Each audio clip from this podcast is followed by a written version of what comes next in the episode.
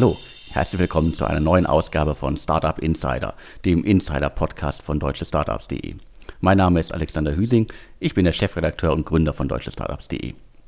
Heute spreche ich wieder mit äh, Sven Schmidt, Seriengründer, Internetinvestor, OMR-Podcast-Legende und derzeit in Essen im Ruhrgebiet mit Maschinensucher unterwegs. Äh, hallo Sven.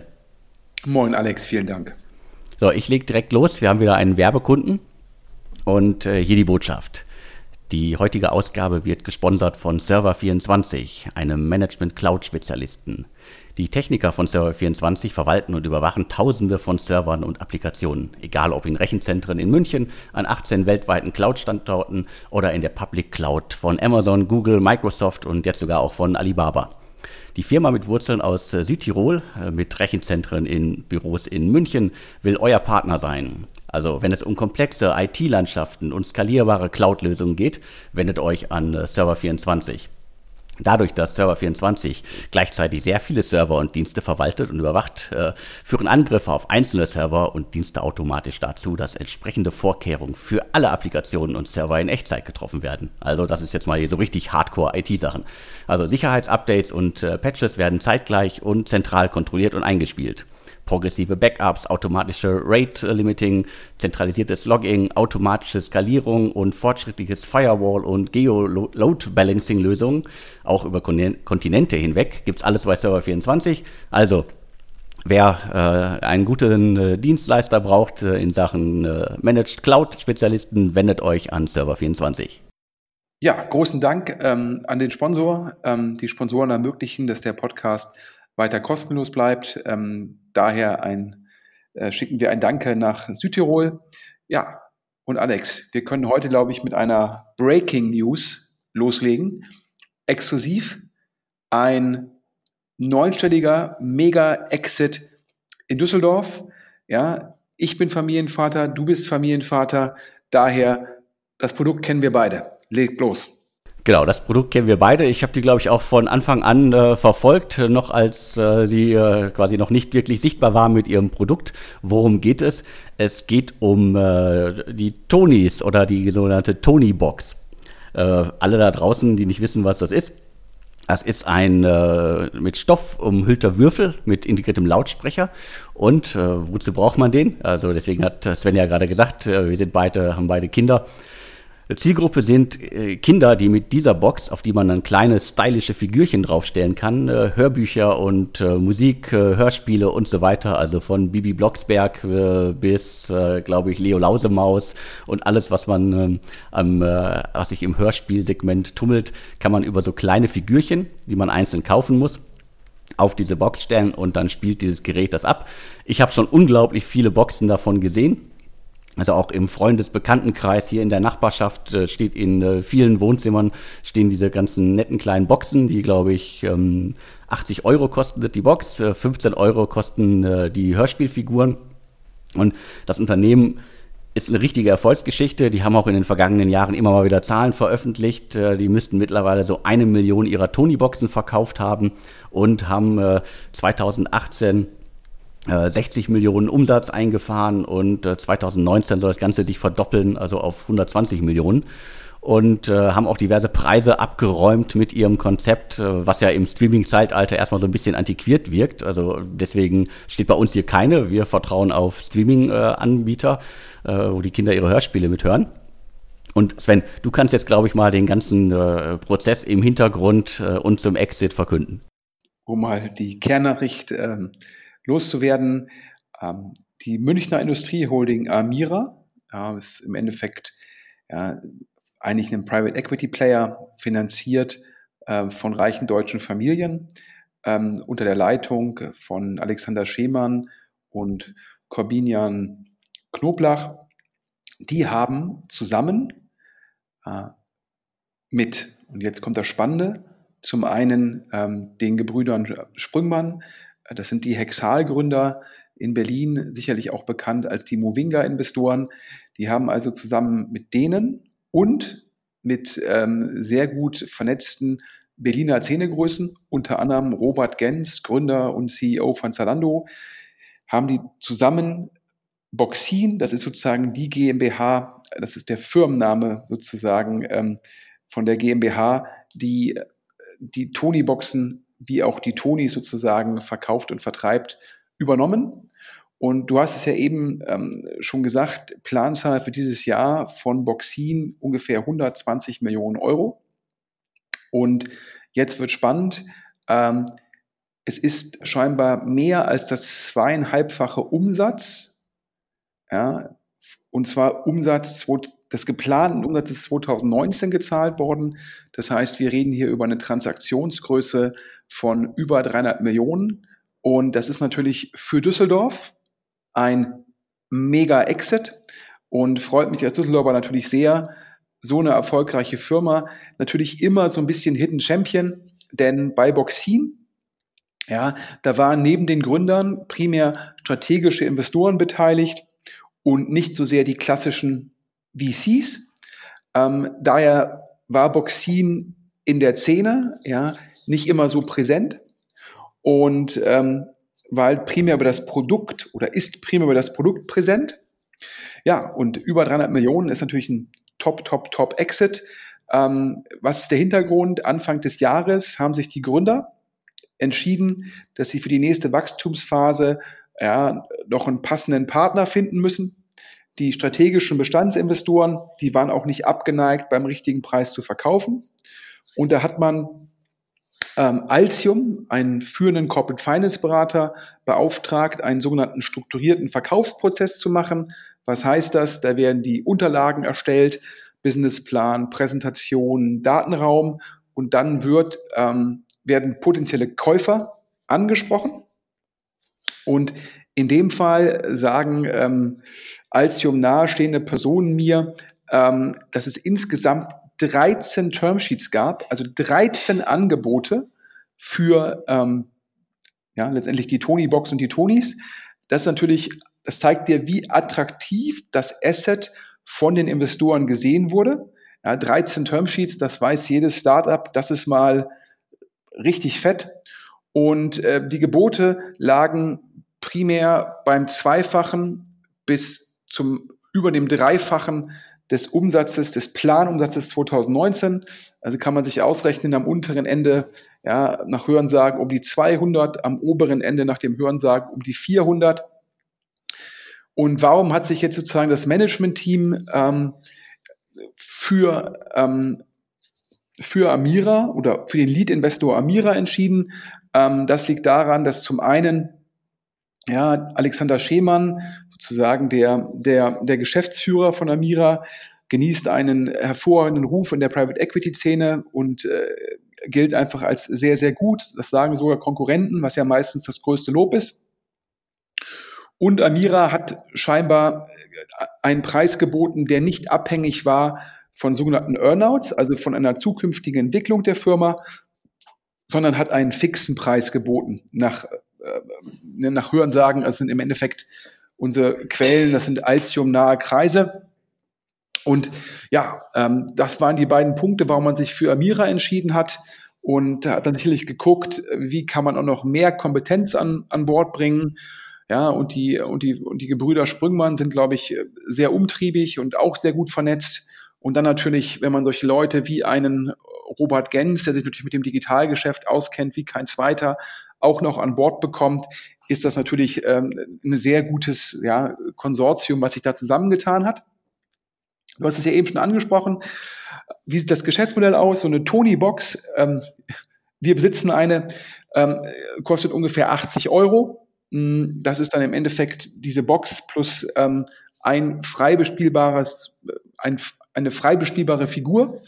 Ähm, und dann werden kann man weitere Tonis kaufen, so heißen diese Figuren, die man auf die Box stellen kann. Und die kosten 15 Euro, glaube ich, mit Content und 12 Euro ohne Content. Und nach meinem Verständnis ist es so, dass mit der Box per se, ja, da wird kein Geld verdient. Ja. Letztendlich ist die Box, ja, versucht man halt ja, kostenneutral, ja, letztendlich äh, zu verkaufen. Falsch, nicht, nicht kostenneutral, deckungsbeitragsneutral. Ähm, denn ähm, letztendlich ist es so ein bisschen wie ein Plattformgeschäft. Ja? Man muss halt gucken, dass man möglichst viele Boxen in die Kinderzimmer bekommt und dann halt verdient man Geld, indem man halt diese Tonis verkauft, weil das ist sozusagen das hochmargige Produkt, was halt den Deckungsbeitrag erzielt. Ja, und das Ganze geht natürlich multiplikativ ein. Also sprich, ja, ähm, letztendlich Anzahl der Boxen und Anzahl der Tonis pro Box, ja, ist natürlich multiplikativ und das ergibt halt dann den, sozusagen den Umsatz, wenn man so will. Und das exponentielle Wachstum erklärt sich halt dadurch, dass zum einen mehr Boxen verkauft worden sind und dass pro Box mehr Tonis verkauft worden sind. Und ähm, das sind sicherlich auch die beiden zukünftigen Wachstumspfade, ähm, die, die, sozusagen Amira, die Sprüngmanns und Robert Gens sozusagen äh, vorhaben. Man will mit der Tony-Box ins Ausland, also das einfach den Markt erweitern, den adressierbaren Markt, ich glaube auch perspektivisch in die USA. Und je spannender die Plattform ist, also je größer die installierte Basis von Tony-Boxen ist, desto einfacher ist es wiederum auch attraktiven Content zu akquirieren. Nach meinem Verständnis hat Boxin jetzt auch einen Deal mit Disney. Das heißt, es wird jetzt auch Disney Tonis geben, was dann nochmal insbesondere auch für die globale Expansion wichtig ist. Ja, und das ist halt das Spannende an dem Modell.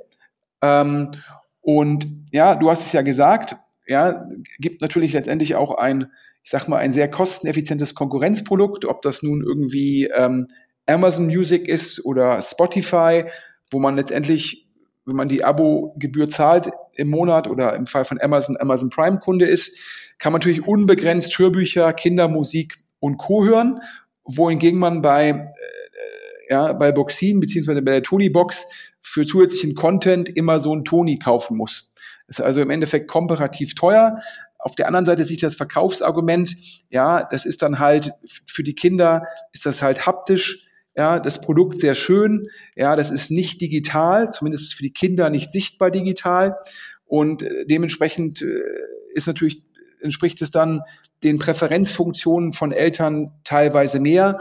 Dadurch steigt dann halt die Zahlungsbereitschaft und dann kann man sich diese Tonis dann halt irgendwie bei Geburtstagsfeiern, habe ich das jetzt schon öfter gesehen, wo das dann halt sozusagen auf der Geschenkliste standen dann halt irgendwie sieben, acht verschiedene Tonis und dann konnte halt jeder als Geschenk zu der Geburtstagsfeier so einen Toni mitbringen und das macht es natürlich nochmal attraktiv, indem dort auch viel Geld ausgegeben wird, was Leute sozusagen dann als Geschenk ausgeben und nicht das eigene Geld, was sie dann aufwenden, um so einen Toni zu kaufen.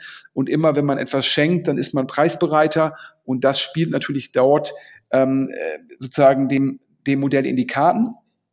Das ist also der zukünftige Plan. Ähm, was auch spannend ist, ähm, die strategischen Bestandsinvestoren, die sind scheinbar komplett raus. Aber das Management, wie das auch eigentlich üblich ist in solchen Private Equity Deals, rollt einen Teil ihres bisherigen sozusagen ähm, Anteils rüber. Das heißt, das Management, was ja diese Firma bis jetzt zum großen Erfolg geführt hat, bleibt weiter beteiligt. Und ähm, ja, also daher, ähm, ich finde es super für Düsseldorf, ich finde es super für den Standort Deutschland. Ähm, ich finde es auch klasse, dass da jetzt im Endeffekt ähm, solche Leute wie Robert Gens da beteiligt sind und mit dem Netzwerk gucken, dass man das Produkt potenziell halt ähm, ja auch in anderen Ländern genauso erfolgreich macht. Äh, du hast ja gesagt, irgendwie circa eine Million Tony-Boxen bisher verkauft.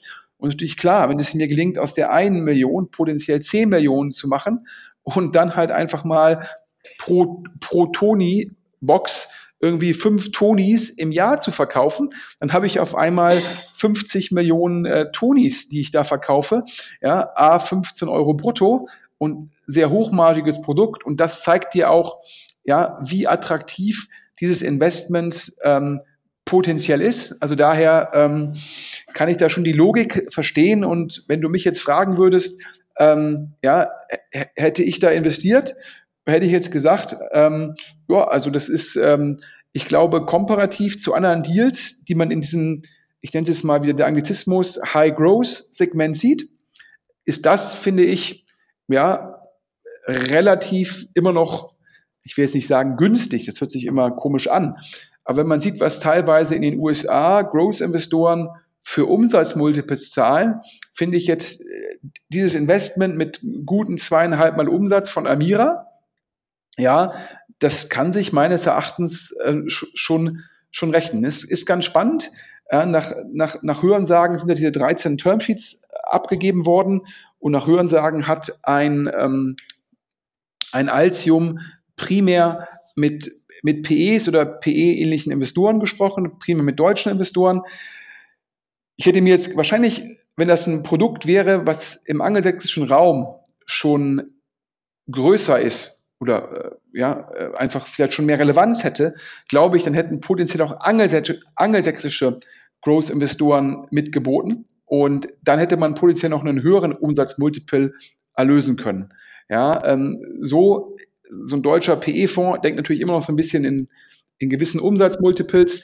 Und hier eine Firma, die 100% wächst, also letztes Jahr 60 Millionen Umsatz, dieses Jahr Planumsatz 120 ähm, und die halt im Endeffekt potenziell zu einer Plattform werden kann, ähm, da ist das schon, ähm, da, da finde ich das zweieinhalbfache oder ja, 2,6, 2,7-fache Umsatz, ähm, finde ich da noch, wie gesagt, ich muss aufpassen, was ich sage, das finde ich im Endeffekt noch, also finde ich ein solides Investment. Also, ja, also wahrscheinlich hätte ich da auch mit investiert. Okay, also ich, wie gesagt, ich habe ja das äh, Unternehmen von Anfang an beobachtet und mit eigenen Kindern auch überlegt. Ich fand es immer, äh, ich bin halt im Streaming-Zeitalter und äh, meine Kinder mittlerweile auch. Äh, deswegen habe ich das immer skeptisch äh, gesehen. Aber ich sehe ja, dass man das in jeder Buchhandlung und so weiter mittlerweile im großen Stil kaufen kann. Und äh, wenn man irgendwie bei äh, Tony-Box-Besitzern im Haushalt ist, dann sieht man halt da diese acht, neun, zehn Figuren rumstehen. Und äh, ja, äh, da ist halt auch nicht so viel Inhalt drauf. Das heißt, äh, die Kinder wollen dann äh, gerne wieder weitere Figuren und Disney, die Disney-Hörspiele oder Boxen oder Figürchen sind halt auch schon sichtbar auf der Website. Auch von äh, Playmobil und so weiter. Das ist so eine schöne Mischung aus irgendwie wirklich äh, toller Technik, äh, netten Figuren, also die noch so das Sammlerherz der Kinder, glaube ich, ansprechen. Und äh, die Eltern haben irgendwie immer noch das Gefühl, die Kinder fassen was an und konsumieren nicht bis zum Unfallen irgendwelche Sachen. Ich kann nur noch eine Geschichte erzählen und ähm, da muss man, glaube ich, mal gucken, ob die, ähm, äh, ja, ob das jetzt ein Ausnahmefall ist oder ob das tatsächlich sozusagen um sich greift. Ähm, ich habe auf dem Spielplatz äh, die Geschichte gehört, dass ähm, eine Mutter, äh, die kauft teilweise diese, diese Tonis, die man selbst bespielen kann. Das sind also im Endeffekt ähm, Figuren, wo keine Inhalte draufgeladen sind.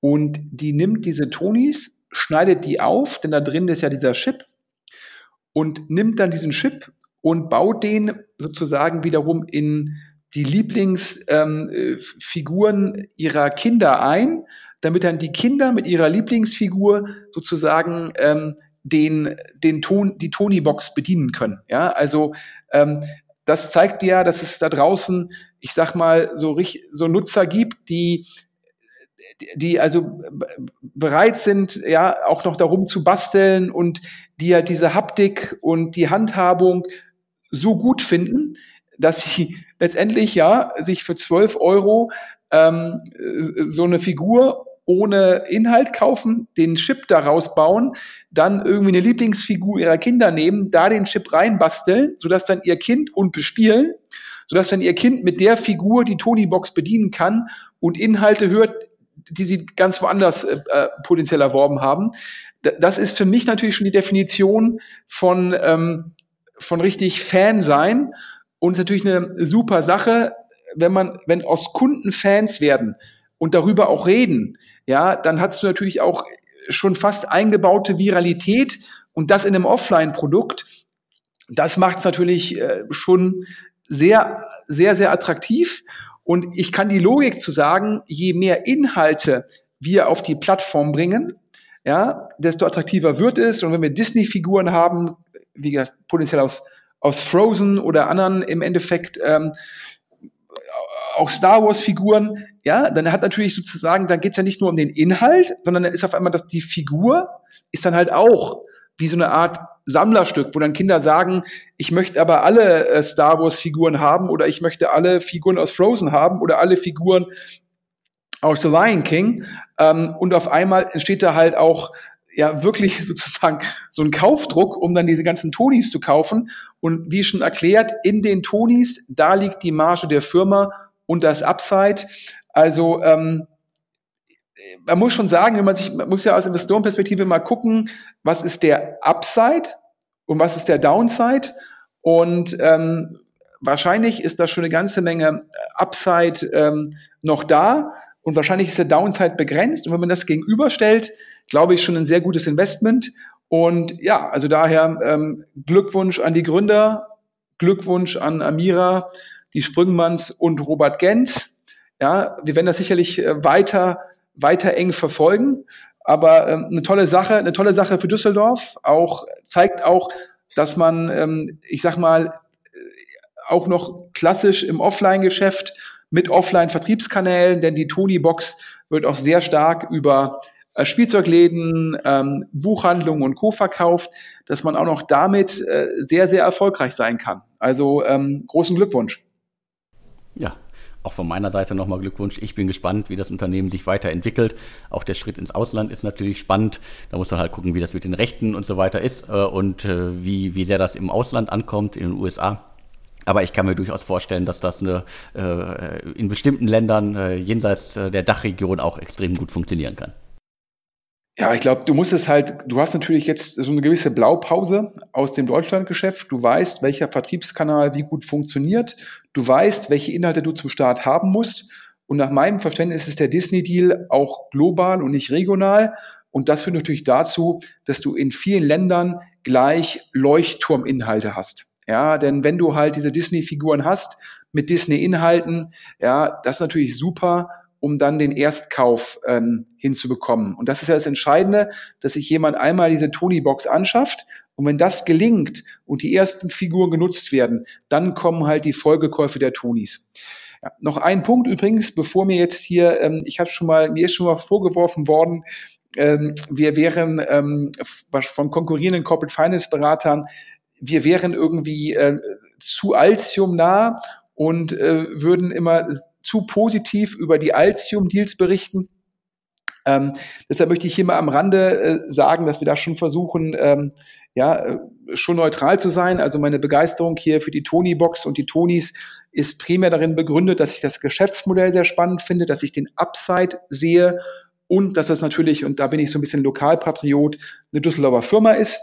Ähm, um äh, jetzt auch mal zu sagen, dass für viele Gründer, die dann immer hören, hier der Deal, der Deal, ja, dann denkt man immer meistens, wenn es bei einem selbst vielleicht was ja oft als Gründer so ist, ich bin ja, bin ja selbst Gründer und es gibt halt Tage, da läuft's gut, es gibt Tage, da liegen eine Menge Steine im Weg und dann hört man wieder irgendwie, der hat zu dem Preis eine Runde gemacht oder der hat zu dem Preis verkauft oder der hat den Deal gemacht. Und denkt man immer, boah, ja, wo man selbst versucht halt gerade die Steine aus dem Weg zu räumen. Ähm, und daher jetzt mal zwei Geschichten, ich möchte die Firmen nicht nennen, ähm, aber auch beide von Altium beraten, damit man auch mal sieht, dass auch nicht alles, was Altium anfasst, ja immer automatisch zu Gold wird. Ähm, in, in, in dem einen Fall eine Firma, ähm, da hat Altium äh, am, am, am Jahresanfang sozusagen ähm, versucht, die Finanzierungsrunde ähm, ja, erfolgreich äh, hinzubekommen und um das Mandat zu bekommen, hat Altium äh, den Gründern gesagt, ja, zum einen, wir schaffen das auf dem Umsatzmultiple, auf der Pre-Money die Runde zu machen und wir schaffen das auch, dass ihr ähm, im Endeffekt im Rahmen eines Secondaries auf der Bewertung Anteile verkaufen könnt. Ja, das, da, da sind Corporate Finance Berater teilweise wie Immobilienmakler. Ja, wenn jetzt jemand eine Immobilie verkaufen will und er trifft sich mit irgendwie ähm, drei, vier, fünf möglichen Maklern, dann äh, versucht jeder Makler möglichst hoch den Wert der Immobilie einzuschätzen, damit er das Mandat bekommt.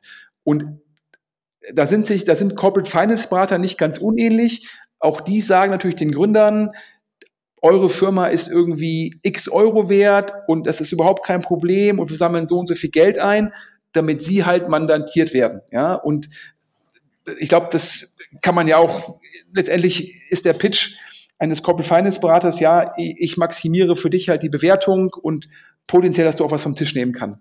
Und in dem Fall hat Altium halt ja, eine sehr hohe, sehr hohe Bewertung in den Raum gestellt.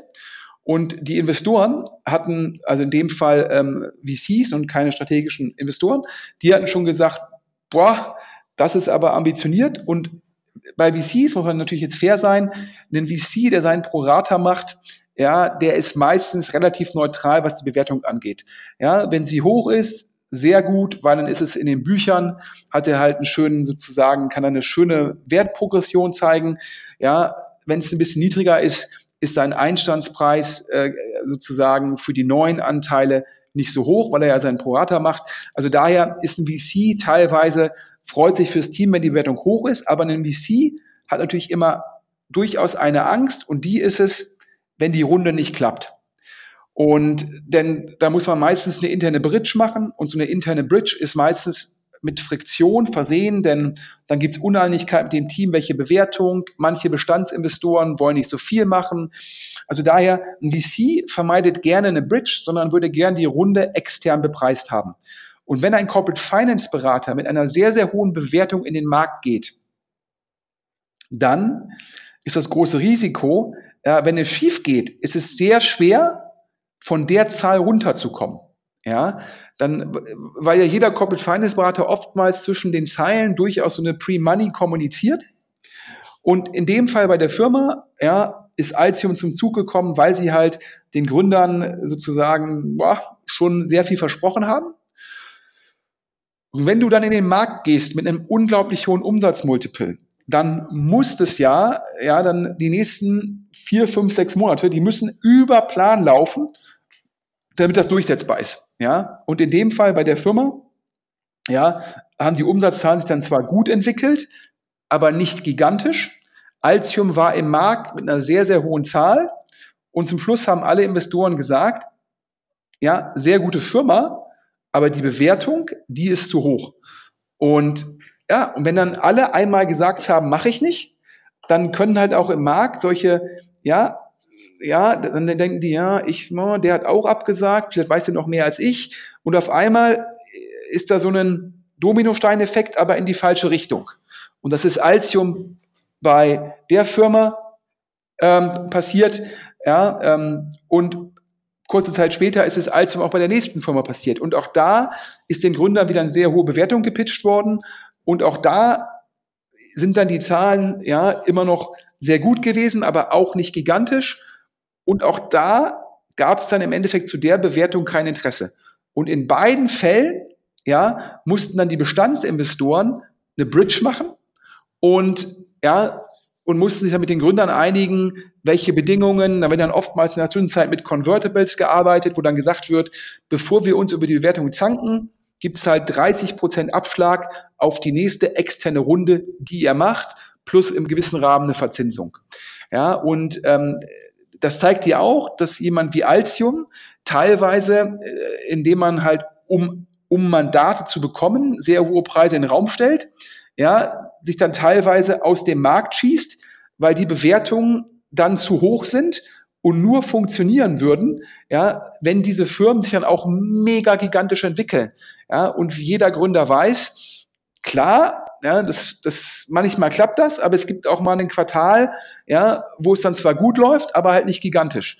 Und daher ähm, das, damit mir nicht vorgeworfen wird, ja, wir würden hier PR für Altium machen, ja, zwei strukturierte äh, Fundraising-Prozesse, ja, die Altium halt letztendlich, das muss man so halt sagen, äh, an die Wand gefahren hat. Okay, ja, danke für den kleinen Ausflug noch. Äh, es ist halt nicht immer alles so einfach, wie es von außen aussieht und äh, wir bekommen ja auch immer nur die, äh, die Erfolge dann mit. Und ja, machen wir einen harten Break und gehen weiter zum nächsten Thema. Home 24. In den vergangenen Monaten haben wir uns schon mehrmals hier im Podcast wirklich große Gedanken und Sorgen um Home 24, also kurz gesagt Online-Möbelhändler gemacht. Und haben auch extra gewartet mit der heutigen Ausgabe, bis die neuen Zahlen von Home24 da sind. Und jetzt sind sie da. Und ähm, du hast sie dir schon genauer angeguckt. Ich habe äh, auch schon mal drauf geguckt. Äh, und äh, so von außen, der Blick von außen auf das, auf das Unternehmen und was das Unternehmen ja auch selber äh, in Kurzform von sich gibt, sieht das alles, sagen wir mal, gut aus. Wird auch, glaube ich, von der Börse bisher honoriert. Die Aktie ist gestiegen um äh, über, über 40 Cent von äh, 3 Euro, ist immer noch meilenweit entfernt vom Ausgabepreis von 23 Euro. Und ich rechne ja gerne immer um. Also wer äh, 10.000 Euro in Home24 äh, investiert hätte am, äh, beim IPO, der würde heute für seine 10.000 Euro noch knapp äh, 1.500 jetzt äh, gerade bekommen. Also da ist noch deutlich Luft nach oben. Und einmal kurz so die, die Zahlen. Also Q2-Zahlen gibt es jetzt. Äh, der Umsatz, äh, Umsatz ist auf 85 Millionen gestiegen. Da kommt immer schön fremdwährungsbereinigt, ist das ein Wachstum von 28 Prozent im Vergleich zum Vorjahresquartal. Das Unternehmen sieht Wachstum und Profitabilität entwickeln sich gut alles irgendwie Einmalinfekte würden wegfallen und Investitionen würden sich bezahlt machen. Äh, der Umsatz insgesamt im ersten Halbjahr ist jetzt auf 178 Millionen Euro äh, gestiegen. Das ist wieder äh, Wachstum von 19 Prozent, wieder dieses Fremdwährungsbereinigt. Und äh, wichtige Meilensteine hätte das Unternehmen jetzt alle erreicht im äh, zweiten Quartal. Und äh, zum, ähm, äh, zum Jahresende, also wahrscheinlich in Q4, erwartet das Unternehmen dann auch mal schwarze Zahlen zu schreiben. Und 2020 soll dann endlich auch das ganze Jahr schwarz sein.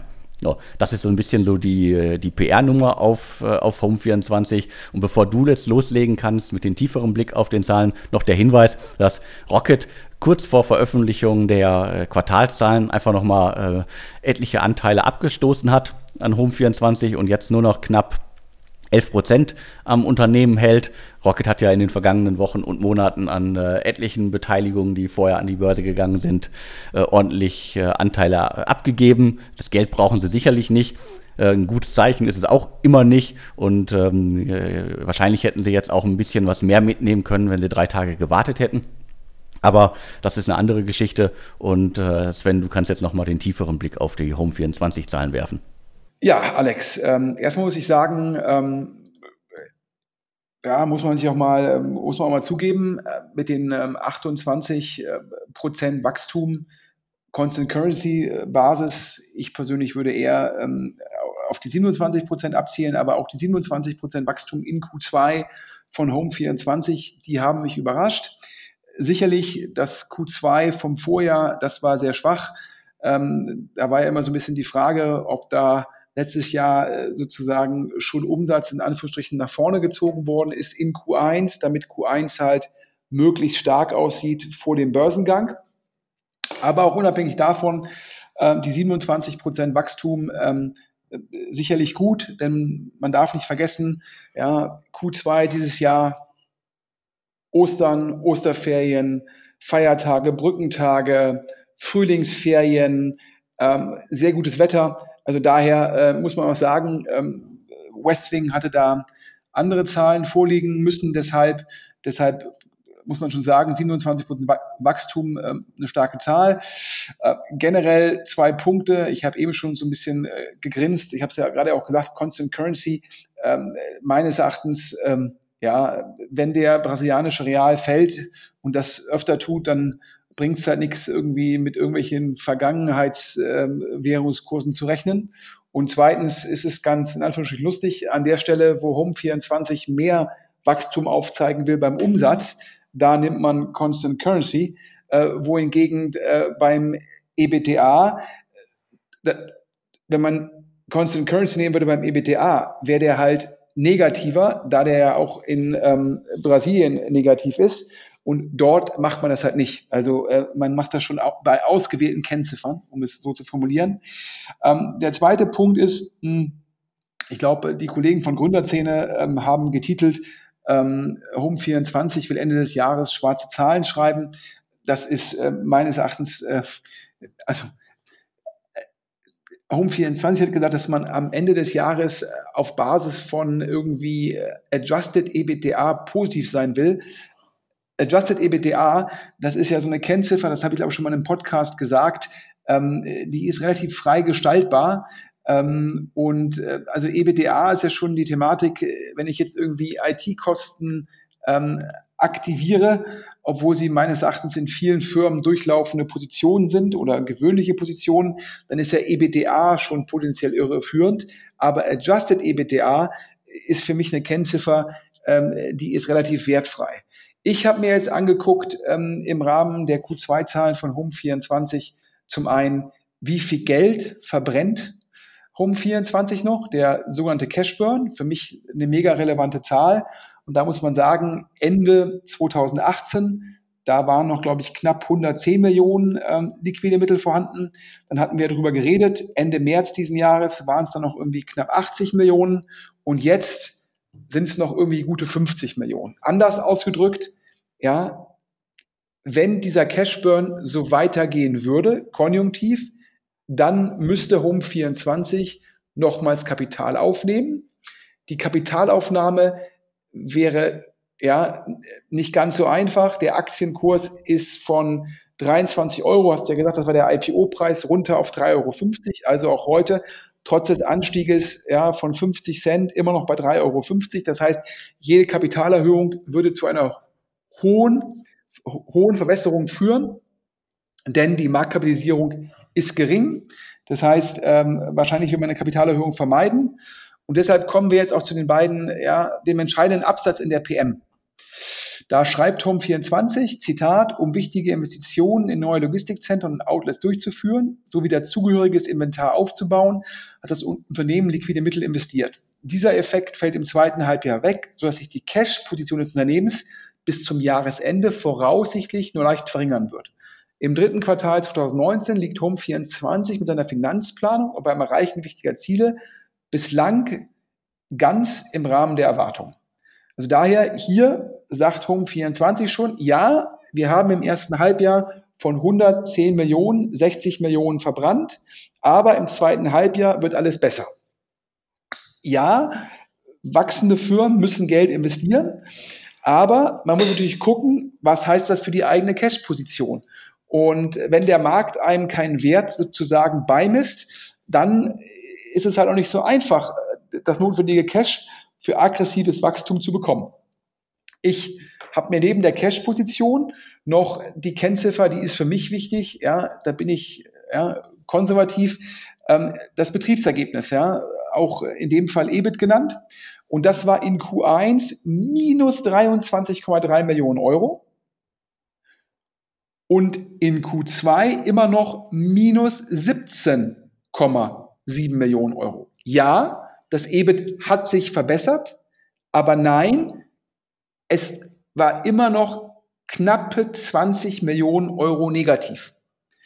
Und das heißt, auch wenn man jetzt von den Investitionen da absieht, ja, ein Teil des negativen Cashflows von Home24 beruht einfach darauf, dass die Firma letztendlich operativ Geld verliert.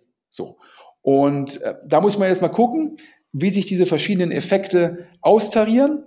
Für weiteres Wachstum braucht es meines Erachtens auch mehr Inventar. Wenn man dieses Inventar vorfinanzieren muss, und so verstehe ich letztendlich die Aussage, ja, Zitat, so wie dazugehöriges Inventar aufzubauen, Komma, hat das Unternehmen liquide Mittel investiert. Wenn man weiter wachsen will, braucht man wieder mehr Inventar und auch dieses Inventar müsste man finanzieren und auch das würde wieder liquide Mittel machen. Also, meines Erachtens ja, Wachstum von Home 24 in Q2, ein Schritt in die richtige Richtung, aber Cashburn und negativer EBIT weiterhin problematisch. Wir werden sicherlich in drei Monaten über die Q3-Ergebnisse reden und für alle Investoren in Home24 oder potenziellen Investoren auf zwei Kennziffern muss man im Q3 gucken. Was ist der Cashburn und was ist der EBIT? Das sind für mich die beiden relevanten Zahlen. Und ähm, da sage ich mal, schauen wir mal, der Markt heute hat gesprochen, die Aktie ist nach oben gegangen, aber ist immer noch die Marktkapitalisierung sehr, sehr gering. Das heißt, es gibt immer noch große Zweifel. Und ja, schauen wir mal, ähm, was Q3 bringt. Ja, das zu Home 24, Alex. Und jetzt, wir hatten ja schon im letzten Podcast über dein Buch gesprochen oder besser euer Buch, denn das Buch ist ja nicht nur von dir geschrieben worden, sondern vom gesamten Team von Deutsche Startups. Ähm, und wir hatten ja da das Angebot gemacht, ähm, weil ich gesagt habe, ich finde es super, dass du das machst, das Buch. Hier nochmal für die Hörer. Der Alex will mit dem Buch ja der verdient damit ja auch kein Geld. Das ist einfach vom Alexander der persönliche Einsatz, das Ruhrgebiet zu unterstützen. Das Buch hat 270 Seiten, ja, das kostet 9,90 Euro, ja, und da haben diverse Leute mitgeschrieben und der Alexander unterstützt. Ja, da ist so viel Arbeit reingeflossen. Ja, das ist vom Alexander ein Herzensprojekt und äh, das finde ich, der hier mit Maschinensucher in Essen sitzt, einfach klasse. Und daher hatten wir das ähm, Projekt äh, in Anführungsstrichen gemacht. Wir testen mal, wie, wie stark wir das Ranking bei Amazon beeinflussen können und hatten angeboten, wer 25 Bücher kauft und uns die Bestellbestätigung schickt, der bekommt einen Link. Alex, die Links sind schon online, korrekt? Genau, die Links sind alle schon gesetzt und online. So, und wir haben gesagt, wir nennen jeden, der das gemacht hat. Und nach meinem Verständnis bisher ungefähr 30 Leute. Und die, die jetzt alle in einem Podcast zu nennen, ist ein bisschen viel.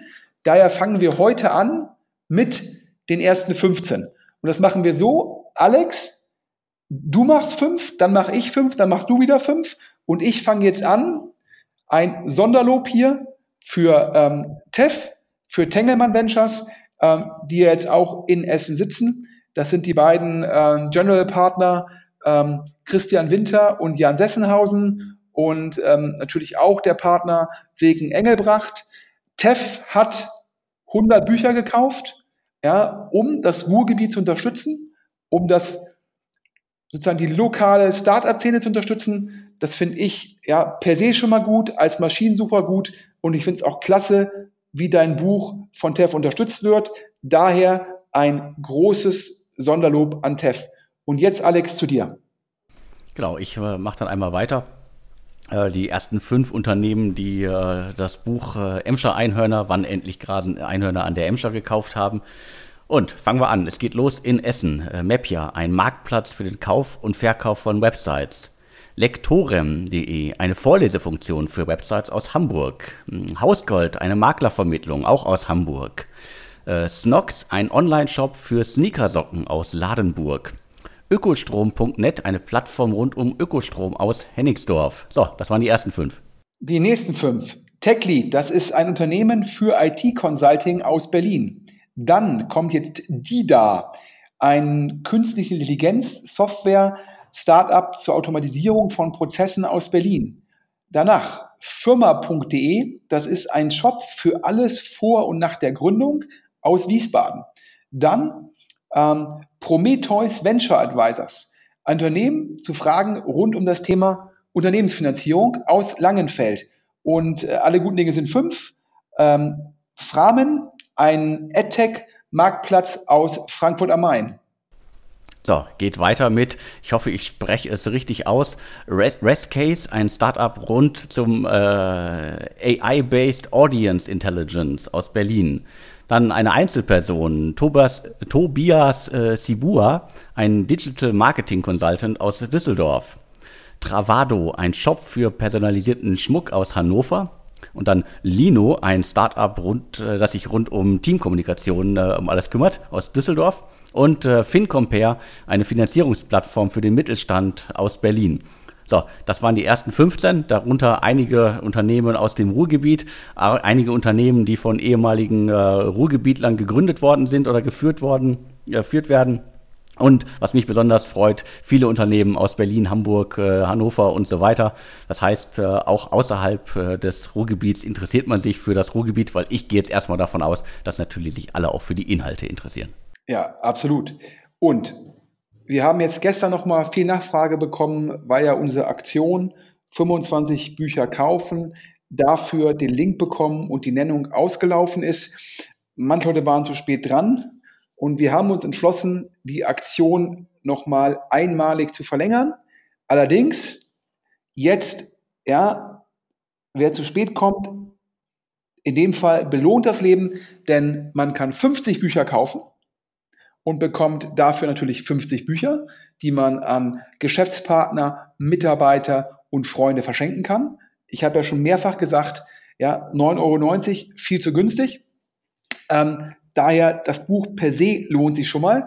Und wenn man die 50 Bücher kauft und dem Alex die Bestellbestätigung von Amazon schickt, Dann bekommt man eine Nennung und einen Link. Und mein Suchmaschinenberater sagt, der Link alleine ist wesentlich mehr wert als 500 Euro. Also anders ausgedrückt, man bekommt eine kostenlose Nennung, man bekommt einen Link, der mehr wert ist als 500 Euro, man bekommt Bücher, die eigentlich 20 Euro kosten sollten, für 9,90 Euro. Ja, also äh, jeder Unternehmer da, der diesen Podcast hört, muss das sofort machen. Also daher, wer das Buch sucht, einfach Hüsing und Einhörner bei amazon.de eingeben. Dann findet man den Titel, wann endlich grasen Einhörer an der Emscher, Startups im Ruhrgebiet. Und nochmal, um alle Autoren zu nennen, neben dem Alex, ähm, da waren dabei auch Christina Casala, Veronika Hüsing, das Coverdesign ist vom Heiko Sakurai und Alex, das musst du jetzt für mich aussprechen, Symeye Algan, ist das richtig ausgesprochen als Autor? Genau, das ist, das ist komplett richtig. Okay, dann bin ich beruhigt. Also daher, liebe Hörer, ja, und den Beleg bitte schicken an podcast.deutschestartups.de. Einfach eure Bestellbestätigung von Amazon und ja, dann gibt es neben den Büchern auch den Link und die Nennung im Podcast. Schon mal ganz großen Dank an die Unterstützer und weiter geht's mit einem Thema, was der Alex ja, exklusiv gefunden hat. Ich habe hier auf jeden Fall noch ein mega spannendes Thema auf der Liste stehen. Äh, ich fasse es mal unter Roboterküche zusammen. Worum geht's? Äh, ganz klassisch, ähm, jemand hat mir den Tipp gegeben, schau dir mal das Unternehmen, das unter dem Namen Kurfürst äh, 1584 im Handelsregister firmiert an. Was sieht man da? Noch nicht sehr viel, aber zumindest äh, den spannenden Hinweis, dass da gerade ein Unternehmen entsteht, das sich die, um die Entwicklung, den Betrieb und die Verwaltung von IT-Dienstleistungen und Technologieprojekten sowie damit verbundenen Geschäften im Gastronomiesektor dreht. Äh, als äh, Gründer des Unternehmens äh, sind ähm, der Fudora-Gründer Emanuel Palua an Bord und äh, Julian äh, Stoß, der war zuletzt bei MyTaxi und das Ganze wird jetzt nochmal spannender, weil Investoren sind Rocket Internet, Vorwerk Ventures und die Rinvest AG aus der Schweiz. Also Rocket kennen wir, Vorwerk kennt man auch. Äh, die machen unter anderem den Thermomix. Passt natürlich zum Thema Roboterküche. Und bei Rinvest, da ist unter anderem der Till Reuter, äh, steckt dahinter. Und äh, der war mal der Chef von KUKA, einem internationalen äh, Roboterunternehmen, das, glaube ich, irgendwie so drei Milliarden Umsatz macht und irgendwie über 10.000 Mitarbeiter hat. Ja, es scheint eine weitere Ausgründung von Rocket Internet zu sein. Die halten da knapp 40 Prozent. Vorwerk ist mit 10 Prozent dabei und Rinvest mit 8,9 äh, Prozent. Der Rest fällt auf die Gründer. Also ich finde ein sehr spannendes Thema. Äh, Nochmal von äh, der Fudora-Gründer kennt sich, glaube ich, im Food-Segment äh, in der Lieferkette gut aus. Äh, der äh, Julian, der früher bei MyTaxi war, äh, kennt wahrscheinlich auch ähm, das Segment einigermaßen gut. Und Investoren Rocket, Vorwerk und Rinvest als Kombi zwischen irgendwo Gastro, Food und Robotern. ich freue mich auf die Roboterküche, die vollautomatisierte Küche, die äh, Ghost Kitchens quasi äh, automatisch ins Leben rufen können. Ja, die Storyline, die ist ähm, äh, relativ äh, klar, wenn es halt einem Anbieter gelingt, ähm, Großteile der Prozesse in der Küche äh, zu automatisieren, dann hat das ja, natürlich zwei große Vorteile. Zum einen, äh, man kann potenziell die Qualität noch stärker standardisieren und durch die Automatisierung ähm, spart man halt im Endeffekt Mitarbeiterkosten. Ähm, letztendlich, ja, sage ich mal, was der Thermomix im Kleinen ist, ist dann die vollautomatische Küche im Großen. Ähm, und ist natürlich insbesondere dann ähm, spannend äh, für Restaurants, die sehr stark ähm, im Bereich ähm, Standardprodukte oder Standardgerichte unterwegs sind. Ich glaube, in den USA wenn man sich dort die ähm, großen Marken im Bereich ähm, ja, Pizza-Lieferdienste anguckt, wie, äh, wie, wie Domino's und Co., ähm, dann liest man auch immer wieder, dass die schon die ganze Zeit in die Automatisierung ähm, investieren, also sprich in die Automatisierung des Pizza, Pizzabackens. Ähm, für die können dann natürlich gleich, sprich wie so eine McDonalds, guckt, dass sie die Vorgänge in der Küche automatis automatisieren ähm, und standardisieren. Das machen halt alle großen sozusagen ähm, Gastronomiefirmen, die halt über entsprechend die ähm, Filialen beziehungsweise über die Restaurants in der großen Anzahl verfügen, denn dann kann man die Forschungs- und Entwicklungskosten relativ gut in der Fläche entsprechend umlegen. Und da ist es halt spannend, ob man in dem Bereich nochmal ähm, sozusagen dann halt für diverse Anbieter eine Lösung etablieren kann. Und ich glaube, da gibt es auch in den USA ähm, Startups, die in dem Segment ähm, unterwegs sind. Aber sicherlich hier in der Kombination mit Vorwerk, in der Kombination mit dem ehemaligen CEO von KUKA, da hat Rocket, glaube ich, ein sehr, sehr gutes Cap-Table gebaut. Und da muss man jetzt halt mal gucken, wie lange braucht es da, um das Produkt zu entwickeln. Äh, wann kann man das Produkt dann zum ersten Mal einsetzen? Aber klar, ganz spannende Fragestellung übrigens am Rande. Du hast ja gerade angesprochen, die, die Ghost Kitchen. Stell dir mal vor, ja, so ein Lieferando, die ja letztendlich über den Kundenzugang kontrollieren, ja, die bauen sich halt in, ähm, in zehn großen Städten selbst Ghost Kitchen auf mit einer Roboterküche. Ähm, das wäre natürlich auch für die dann ähm, höchst lukrativ. Denn wenn man halt dann halt die Wertschöpfung Ende zu Ende kontrolliert, was man ja aktuell bewusst nicht tut, weil man ja sagt, hier, ich will jetzt irgendwie nicht in Köche und Co. investieren. Ja, ähm, schauen wir mal, sicherlich ein äh, spannender Markt. Wir werden sicherlich in vielen Bereichen in der Zukunft ähm, Automatisierung sehen und dadurch Effizienzgewinne. Ähm, auf den ersten Blick würde ich sagen, dass es ja aktuell scheinbar einen Mangel von Köchen gibt. Und dieser Makrotrend, äh, mehr Leute essen außerhalb der eigenen vier Räume, ähm, der scheinbar sehr stabil und anhaltend ist, glaube ich jetzt nicht, dass das jobgefährdend ist, ähm, sondern halt äh, potenziell ähm, einen Engpass an Köchen sozusagen dann teilweise auflöst. Schauen wir mal.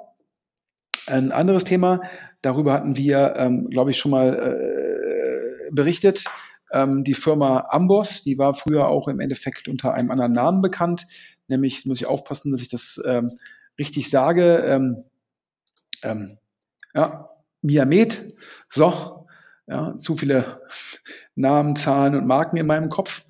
Ähm, Miamed, ähm, unter anderem von Sherry, dem führenden Berliner Frühphaseninvestor, finanziert.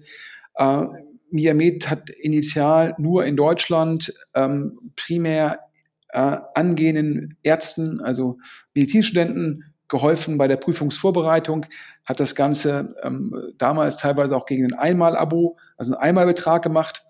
Ähm, die haben sich umbenannt in Amboss, A-M-B-O-S-S und haben in Deutschland ihr Geschäft auch erweitert. Ähm, sie machen das jetzt nicht nur für angehende Ärzte, sondern auch für Ärzte. Es ist komplett in einem Subskriptionsmodell, also sprich, ähm, man hat sozusagen den Lebenszyklus der Kunden erweitert, ja, letztendlich vom Studenten vom ersten Semester bis zum Oberarzt. Ja, man hat dafür dann auch das Modell noch stärker auf Subskription gestellt. Man macht auch eine Preisdiskriminierung, indem man sagt, Studenten zahlen weniger als Ärzte. Ähm, also daher ähm, guckt man, dass man den Wert pro Kunde pro Jahr steigert und halt die Anzahl der Jahre, die ein Kunde dabei ist. Das ist natürlich, dass es ja multiplikativ eingeht, schon mal sehr attraktiv. Parallel hat man ja in Deutschland ähm, einen, ähm, einen, ja, sozusagen einen Mangel an Medizinern, insbesondere in Kliniken. Und da ja Miamed beziehungsweise jetzt Amboss durch ihr Produkt, was eine unglaublich tiefe Marktdurchdringung bei Medizinstudenten hat, eine sehr gute Reichweite und eine sehr gute Bindung zu den Studenten hat, hat man auch gleich noch letztendlich ein Produkt etabliert, wo halt Kliniken ja letztendlich wie so eine Art Recruiting-Plattform, die heißt nach meinem Verständnis Steigbügel. Und das ist im Endeffekt, äh, dass ich halt sage, ich habe halt den Kundenkontakt, wie kann ich den noch weiter monetarisieren? Das ist in Deutschland und parallel ist man mit dem Initialprodukt, also der, ich sage jetzt mal, ja, Lernhilfe in die USA gegangen. Äh, sicherlich ein Markt, der sehr attraktiv ist aufgrund der Marktgröße und natürlich auch der Bereitschaft dort von Studenten für die eigene Ausbildung Geld auszugeben. Ähm, ist man da hingegangen und hat dort jetzt ein Produkt ähm, an den äh, Med Schools etabliert, ähm, wo das halt im Endeffekt wie initial Miamed, wo dann die Studenten mit Hilfe von Amboss dann halt lernen können und sich auf Prüfungen vorbereiten können. Und für diese Expansion, das hatten wir ja schon angekündigt, dass man dort eine sogenannte Wachstumsrunde macht Und das hat jetzt ein bisschen länger gedauert mit der Eintragung und wir haben das jetzt, der Alex hat es entdeckt, also daher ähm, großen Dank. Und da kann man im Endeffekt zwei Leute sehen. Das eine ist Partec. Partec, ja, ursprünglich eher ein Series A und B Investor, machen jetzt auch ähm, äh, Growth-Runden. Da hatten wir in Deutschland vor kurzem das Investment in Exporo. Da haben wir ja hier auch im Podcast äh, drüber gesprochen. Und Partec als Growth-Investor. Übrigens glaube ich auch der Urban Sports Club ist auch ein Growth-Investment in Deutschland. Und jetzt ein weiteres ist Amboss. Und dazu haben wir noch einen weiteren Investor im Cap Table entdeckt, Alex, ähm, der mir nichts gesagt hat. Und ich glaube, wir konnten die irgendwie nur British Virgin Islands und dort einen Anwalt als Ansprechpartner, der wieder auf Zypern sitzt. Also nicht ganz transparent, wer daneben Partec Geld investiert hat, oder? Genau, mir ist es noch nicht transparent. Äh, vielleicht können äh, die Hörerinnen und Hörer da draußen uns äh, weiterhelfen. Also im Cap Table bei Amboss steht auch Target Hero. Und wir würden uns freuen, wenn uns jemand aufklärt, wer genau dahinter steckt. Also mit Target gibt es ja einige in der VC-Welt, die mit dem Begriff um sich schlagen. Gehört es zu einem der Bekannten oder ist es was ganz anderes? Also was ich ganz spannend finde, ist an Amboss, also es ist, ein, ist ja ein Unternehmen, Startup, das von drei Ärzten gegründet worden ist. Das heißt, da steckt extrem viel Fachwissen im Hintergrund. Und äh, Holzbring Digital, Cherry Ventures und Wellington Partners hatten vorher schon investiert. Und ich glaube, so kleine Randanmerkung, eigentlich ein Kölner Unternehmen, aber im Handelsregister ist jetzt sozusagen der Umzug nach Berlin äh, vollzogen worden. Und äh, äh, da haben wir auch noch nichts gehört, äh, ob jetzt, was jetzt noch in Köln sitzt, was in Berlin sitzt oder ob es nur ein äh, Registerumzug ist. Also vielleicht kann uns da auch jemand weiterhelfen. Also wer Tipps, Tricks und äh, sonst wie hat, nicht nur zu Amboss, immer an post at, oder an podcast at deutsche-startups.de schreiben. Also das als Update ähm, zu Amboss, zu der Runde, die wir schon angekündigt hatten, ist ein bisschen her. Jetzt können wir die Ergebnisse verkünden. Ähm, und wie gesagt, wir freuen uns immer über Hinweise, ähm, hat der Alex ja gerade schon gesagt. Und ein weiteres Update, und wir hatten ja schon öfter gesprochen über die Firmen, ja, über Chrono24. Äh, Chrono24 so ein bisschen wie Maschinensucher, äh, nur statt gebrauchten Maschinen geht es um Luxusuhren, äh, globaler Anbieter ähm, da hatten wir ja auch schon über die Finanzierungsrunde gesprochen. Ursprünglich ein reines Listing-Modell. Chrono24 versucht jetzt auch im Endeffekt ja, eine vertikale sozusagen Erweiterung der Wertschöpfungskette, indem man auch an der Transaktion partizipiert. Und wir hatten, glaube ich, damals über 30 Millionen Euro gesprochen. In der Zwischenzeit halt ähm, der Investor bekannt gegeben, dass insgesamt 43 Millionen Euro geflossen sind. Also die Runde noch größer als erwartet. Daher einen ähm, großen Glückwunsch an Tim Stracke und Team ähm, in Karlsruhe. Und wir können hier ähm, sagen, zwei Sachen verkünden zu der Runde. Zum einen, ich glaube, bisher hat ein Chrono 24 extrem kapitaleffizient gearbeitet. Ich glaube, äh, in der Summe bisher weniger als äh, 10 Millionen Euro ähm, Verluste, also letztendlich äh, weniger als 10 Millionen Euro jetzt sozusagen äh, negativer Cashflow. Daraus kann man auch schließen, dass diese 43 Millionen Euro Runde jetzt primär ein sogenannter Secondary ist. Das heißt, die, da haben Investoren im Cap Table sozusagen ähm, Anteile verkauft. Ähm, nach Hörensagen äh, sind teilweise die, ähm, äh, haben teilweise Bestandsgesellschafter verkauft, teilweise haben Bestandsgesellschafter gekauft. Äh, großer neuer Gesellschafter ist ähm, Sprints Capital, ähm, letztendlich äh, angeführt von ähm, Henrik Persson, ehemals bei Schinnewick und damals für die äh, Rocket Investments von Schinnewick ähm, verantwortlich und Sprintscap wahrscheinlich einer der führenden Marktplatzinvestoren ähm, in Europa und der ähm, Pierre Siri, der dort der Operating Partner ist, der ist jetzt, glaube ich, nach meinem Verständnis derjenige, der das Chrono 24 Investment betreut. Und was man aus Karlsruhe hört, ähm, ja, sind die da sehr happy mit der äh, Kompetenz. Ähm, ich glaube, wir hatten berichtet, ich glaube, Chrono 24 ungefähr 20 Millionen Umsatz letztes Jahr. Dieses Jahr soll der Umsatz irgendwie ähm, stark steigen. Es hörte sich für mich so an wie 40 bis 50 Prozent. Ja, dementsprechend käme man wahrscheinlich so auf knapp ähm, 30 Millionen. Nach Hörensagen Bewertung ja um die 200 Millionen, also ungefähr das Siebenfache des laufenden Umsatzes oder das Zehnfache vom letztjährigen Umsatz. Daraus kann man auch schließen, dass diese 43 Millionen Euro, wenn es primär wie erwartet Secondary sind, sollten halt zu 20 bis 25 Prozent der Anteile geführt haben. Ja, ähm, also daher Glückwunsch nach Karlsruhe. Das Modell, ähm, das bewährt sich da. Chrono24 hat auch, wenn man sich mal bei SimilarWeb die Zahlen anschaut, einfach eine sehr, sehr hohe Reichweite. Zum einen über die äh, installierte App-Basis, zum anderen auch sehr viel ähm, Direct Traffic auf die Webseite und natürlich teilweise auch sehr gut SEO optimiert. Das ist das Update ähm, aus Karlsruhe. Dann, ja, bisher von keinem berichtet. Ähm, Watchmaster in Berlin, ähm, ein Startup, äh, ursprünglich mal von Philipp Magin aufgesetzt. Ähm, in der Zwischenzeit äh, machen die primär Eigenhandel, kaufen im Endeffekt Luxusuhren an und verkaufen sie dann über ihre Plattform.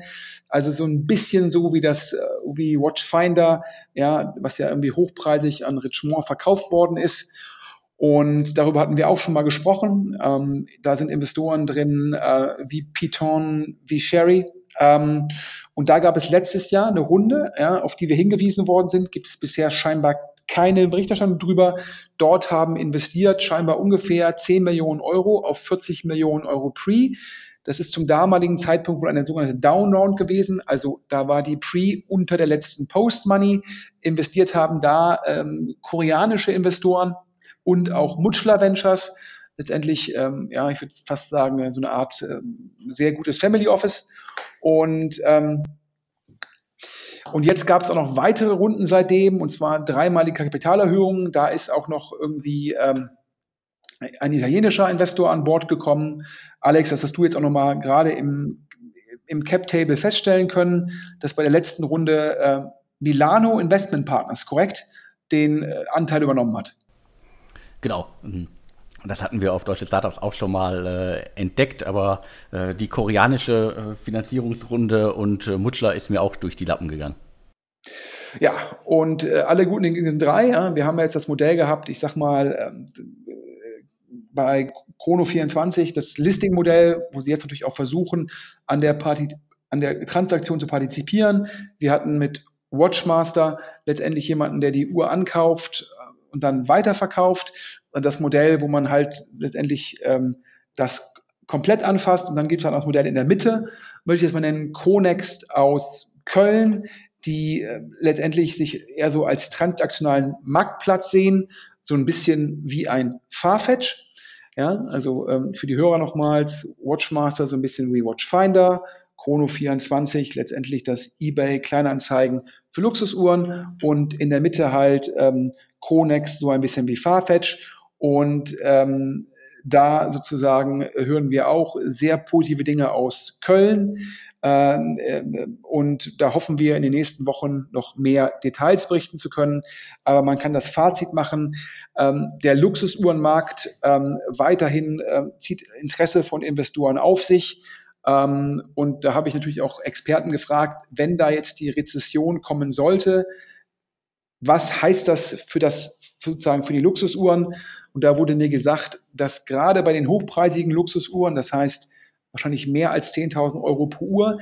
Die werden heutzutage schon als Wertanlage gesehen und ähm, dementsprechend äh, würden die sich teilweise eher verhalten wie Gold. Also in der Krise sozusagen im Preis steigen und der steigende Preis wird auch zur Nachfrage. Ähm, Marktexperten sagen, dass es eher die Uhren ja, in dem Segment ja, 3.000 bis 5.000 Euro sind, die potenziell ähm, unter einer Rezession leiden könnten weil diese Uhren halt eher als mehr als Konsum als an, als an Wertanlage angesehen werden. Aber über dem ganzen Thema ist weiterhin die Fragestellung, was ist mit dem chinesischen Markt? Ähm, denn letztendlich hat die Krise 2008, 2009 zumindest auch kurzfristig im asiatischen Markt sozusagen den Kauf von Luxusuhren gedämpft. Aber generell scheint es so zu sein, dass, die, dass der Luxusuhrenmarkt ja, äh, nicht so zyklisch ist wie andere Märkte. Ähm, und das erklärt auch, warum jetzt weiterhin sozusagen alle drei Firmen scheinbar keine Probleme haben, ähm, Investoren zu finden. Ja, wir bleiben dran an dem Markt. Und ich glaube, ich frage nochmal nach. Wir sind jetzt auch am Ende des Podcasts, aber ist eh schon lange genug, Alex, korrekt? Genau, wir sind durch für diese Woche. Ich äh, habe noch die äh, Ehre, einmal mich bei Server24 äh, zu bedanken. Einmal noch kurz eine Werbebotschaft. Äh, setzt auf Server24. Deine Firma kann sich auf das Kerngeschäft fokussieren, die IT wird entlastet und kostbare Zeit gewonnen. Server24 kümmert sich um die Performance und Sicherheit deiner Server- und Online-Applikationen. Vielen Dank an Server24. Vielen Dank äh, an dich, Sven. Und äh, ja, äh, wer, haben wir ja schon gesagt, äh, wer uns mit Infos versorgen möchte, unter podcast.deutsche-startups.de und es gibt äh, im Artikel und äh, bei den äh, Infos zum Podcast auch eine anonyme Möglichkeit, uns Infos zuschicken zu lassen. Und macht das reichlich, die anderen machen es auch. Und in ist, wer drin ist, übernehme ich jetzt mal als Slogan. Und Sven, wir hören uns kommende Woche wieder. Alex, vielen Dank. In ist, wer drin ist ja, wenn das jetzt alle sozusagen äh, Startups so sehen würden, über die wir berichten, äh, würde ich mich sehr freuen. In dem Sinne, euch allen noch einen guten Arbeitstag und bis nächste Woche. Tschüss. Na, und tschüss.